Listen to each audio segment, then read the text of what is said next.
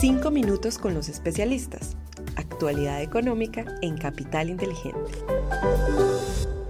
Hola, un saludo muy especial para todos. Hoy es lunes 2 de octubre de 2023. Somos Susana Arenas y quien les habla Juan José Ruiz y les damos la bienvenida a nuestros 5 minutos con los especialistas el podcast donde semanalmente analizamos la actualidad económica y es realizado por la Dirección de Estructuración en Mercado de Capitales de Bancolombia y el Content Marketing de Bancolombia. Los datos económicos más importantes de la semana. Bueno, y comenzamos este episodio contándoles que Estados Unidos cerró la última jornada de la semana, del mes y del trimestre en una nota mixta las preocupaciones sobre el cierre del gobierno, el futuro de las tasas y la actividad económica fueron protagonistas en una semana de amplia volatilidad. Por su parte, Europa y Asia mostraron valorizaciones siguiendo la tendencia alcista del jueves 28 de septiembre. Los datos de inflación de la zona euro mostraron una desaceleración por encima de lo esperado, ubicándose en 4,3%, lo que la hace la tasa más baja desde octubre de 2021. Igualmente, la inflación núcleo mostró una reducción ubicándose en 4,5%. Septiembre hizo honor a su historia y significó un mes retador para los índices que en términos generales mostraron retrocesos. A nivel local, la Junta Directiva del Banco de la República decidió por mayoría mantener inalterada la tasa de interés de política monetaria en 13,25%. En cuanto a los datos económicos de la semana, el jueves 5 de octubre se publica el dato de la balanza comercial de Estados Unidos, mientras que el viernes se conoce la tasa de desempleo de esta economía durante septiembre y la inflación de Colombia de este mismo mes desempeño de los mercados internacionales. Resaltamos tres datos del desempeño de los mercados globales la semana pasada. Primero, el dólar medido a través del índice de XY aumentó en 0,6% hasta los 106,2 puntos. Segundo, la renta variable internacional registró un comportamiento principalmente negativo. El Dow Jones bajó 1,3% y el Standard Poor's 500 disminuyó 0,6%. En contraste, el Nasdaq cerró en terreno positivo. Tercero, en la renta fija internacional, el Tesoro de 10 años registró una desvalorización de 14 puntos básicos frente a la semana anterior, cerrando así en 4,5%.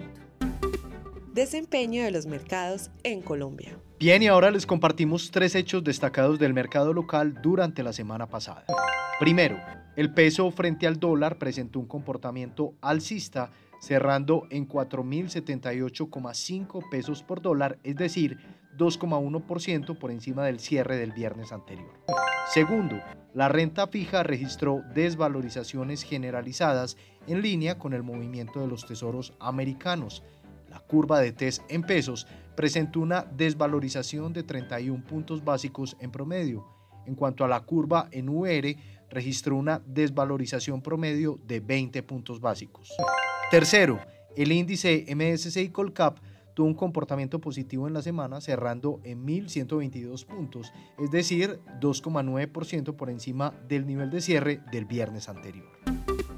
Desempeño de los fondos de inversión colectiva. Durante la semana pasada, los fondos de inversión colectiva de liquidez presentaron un desempeño positivo, mientras que los fondos de renta fija a plazo y los fondos balanceados tuvieron un desempeño negativo. Por su parte, los fondos de acciones Colombia y el Renta Sostenible Global registraron resultados positivos, mientras que el Fondo de Acciones Internacionales Renta Alta Convicción tuvo un desempeño negativo debido a que los inversionistas interiorizan las declaraciones sobre subidas adicionales en tasa por parte de la Fed. Oportunidades de inversión para esta semana. Bueno, les contamos que en la renta fija internacional el mercado incorpora una expectativa de tasas altas por un periodo más prolongado y la amenaza de una huelga de trabajadores gubernamentales estadounidenses podría implicar atrasos en la publicación de datos importantes. La expectativa de un nuevo incremento de tasas por parte de la Fed sigue creciendo con una fecha estimada de enero 2024 Para la renta variable internacional, nuestros especialistas consideran que el ánimo del mercado aún parece estar incorporando las nuevas estimaciones de tasas, por lo que no descartamos que esta semana se mantenga la volatilidad en las acciones. A nivel local, nuestros especialistas consideran que las recientes desvalorizaciones en la deuda privada empiezan a lucir interesantes hasta un plazo de 5 años en cuanto a la preferencia de los especialistas, en títulos menores a 18 meses esperan un mejor comportamiento de la deuda indexada a IPC y más largo plazo de la tasa fija. En cuanto al peso con respecto al dólar, Esperan que se cotice entre los 3.900 y 4.130 pesos durante esta semana, mientras que en las acciones nuestros expertos resaltan una vez más la recuperación del nivel de los 1.100 puntos que sugieren seguir monitoreando de cerca. Así llegamos al final, pero antes de despedirnos, les invito para que nos dejen una calificación de 5 estrellas en Spotify y en Apple Podcast. Si quieren recibir esta información a sus correos cada semana, suscríbanse en el enlace que encuentran en la descripción de este episodio. Susana, gracias por acompañarme en este espacio y en especial a todos nuestros oyentes por escucharnos hasta el final. Les esperamos la próxima semana en un nuevo episodio de los 5 minutos con los especialistas. Una feliz semana para todos.